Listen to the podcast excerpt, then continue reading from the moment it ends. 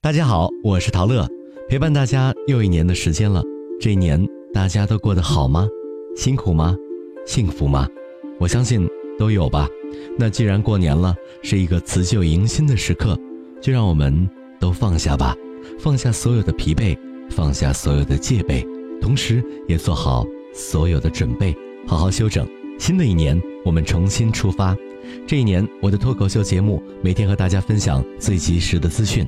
虽然我不像很多主播一样，偶尔会直播一下和大家互动什么的，不是因为不想，实在是因为真的太忙了，请大家原谅。因为我还在做很多视频的配音工作，大家可以登录 B 站、今日头条或者微信公众号搜索另一个节目《电锯侠》，电影的电，剧本的剧，侠客的侠。平时我特别喜欢看电影和追剧，如果你想知道哪些好看，也可以关注《电锯侠》。还有，也可以去微博和抖音找我的个人号“西湖之声陶乐”。今年我永远在这些地方等你，记得跟叔叔阿姨带个好，多吃点儿妈妈的菜。我相信新的一年有梦想的你一定了不起，加油！我们明年再见。整合门户新锐点评，包罗万象，热门话题。有请陶乐慕容长寿。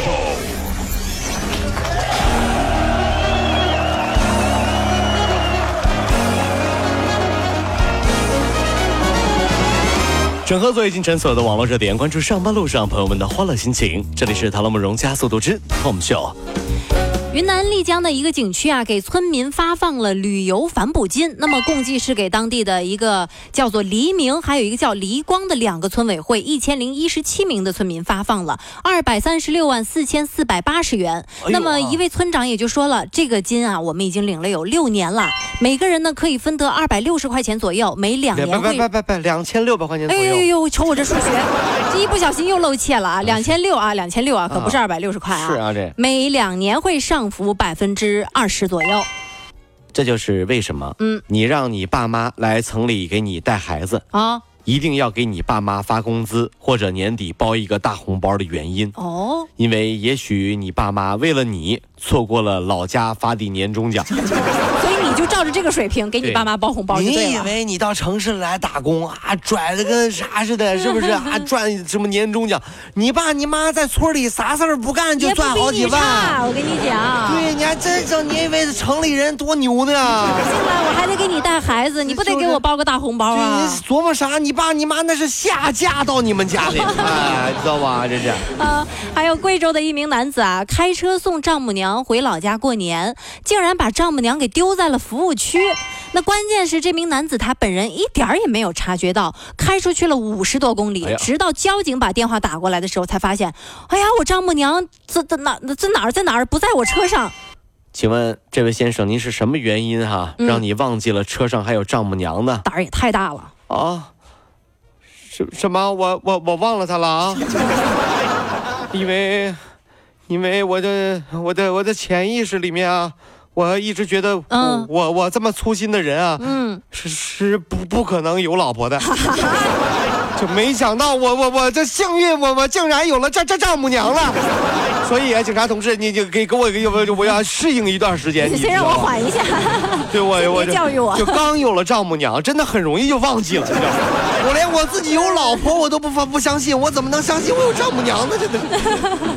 最近在广西南宁香竹海鲜市场的一个摊位呢，因为缺斤短两就被挂黄牌警告了。哎呦啊那么市场的管理人员也是说了，我们不只要挂牌，而且还要盖摊，把他的干摊子给盖住，不让他营业了。就这几天你暂时不能营业，嗯对给缺斤短两的这个摊主呢一个教训，以管理好市场。哦有消费者就说了，看到他被挂黄牌，我们很高呃很高兴啊，因为缺斤短两，这是对我们的一种欺诈。商家都有关于诚信的承诺，对什么三包，对吧？嗯什么七天无理由退换货，是啊，对不对？嗯，那我觉得吧，短斤缺两在菜场里啊也要有自己的标语，什啊么什么标语叫叫缺一两送一斤啊怎么这可以吧？很刺激啊！呃很刺激。 再刺激一点，嗯少一斤我的肉来 补。结果竟然造成了过完年有的老板为了减肥，竟然主动短斤缺两的现象。啊，真的，我的肉来，好好过完年， 你快过。这叫什么？人要对自己狠一点儿。对对对，我的肉拿走拿走。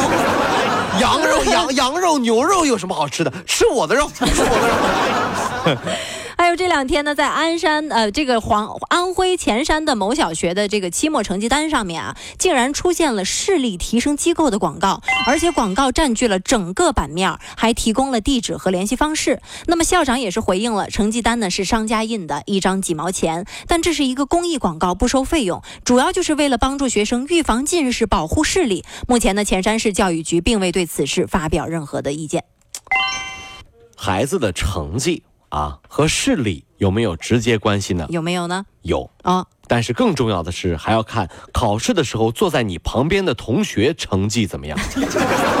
所以只靠好视力是没有用的。所以商家你这是虚假宣传啊，对不对、嗯啊啊？，你这偷看对不 对？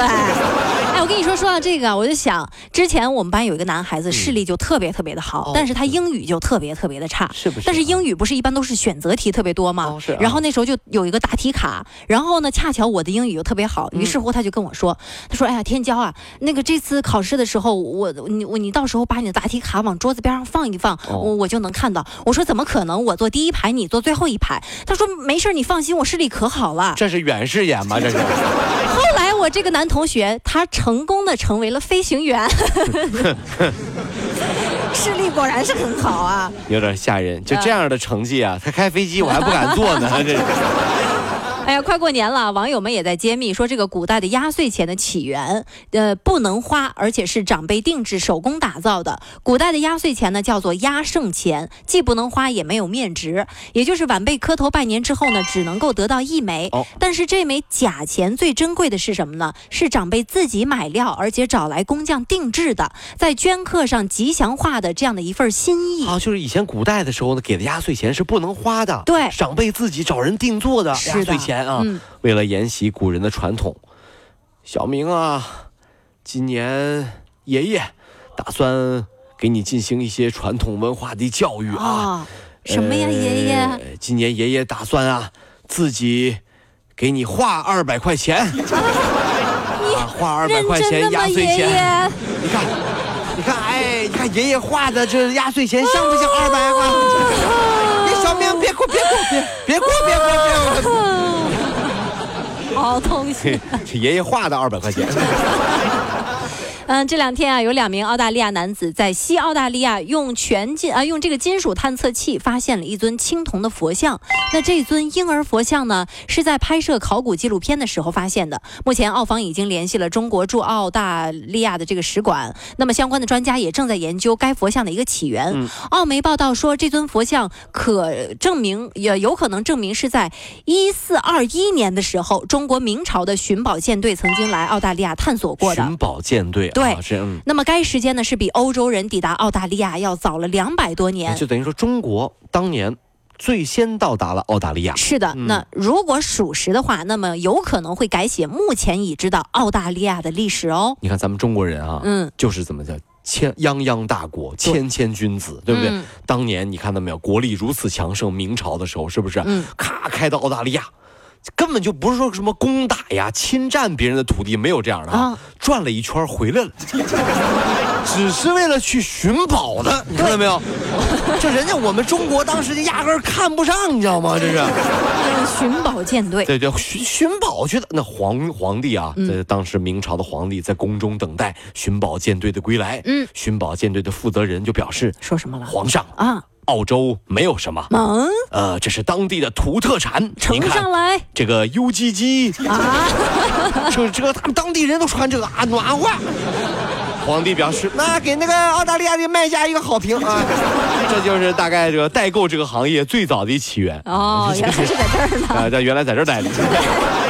日本的崎玉县一所公立中学制定了新的这个校服的新规，不再拘泥于男生男生是装裤，女生是裙装的这样的裤装，男生裤是装、裤 装，啊 裤装别着急女生慢慢读裙慢装慢的一个读啊刻板这嗯印象啊。那女生呢，可以选择活动更为方便的一个裤装，男生也可以根据自己的意愿来选择裙装。哦，是啊，对，那么东京呃，还有这个世田谷区和中野区也将于今年的四月份逐渐导入这样的制服规则。对，其实相对来说很轻松了，就是等对很简单，就比如说男生啊，你想穿裙子，我们也不拦着啊；女生想穿裤子，啊那更好。 方便啊。那其实有有人说了啊，这如果男生也开始穿裙子，是一种什么样的体验？什么样的体验呢？很简单，那一瞬间啊，凉快。 哎呀，男生啊，凉快。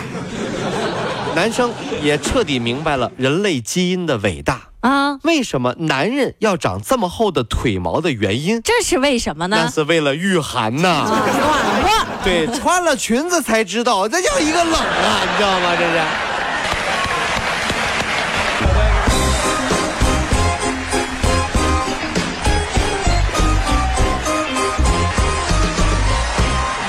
跑了五路加速度，上班路上好舒服。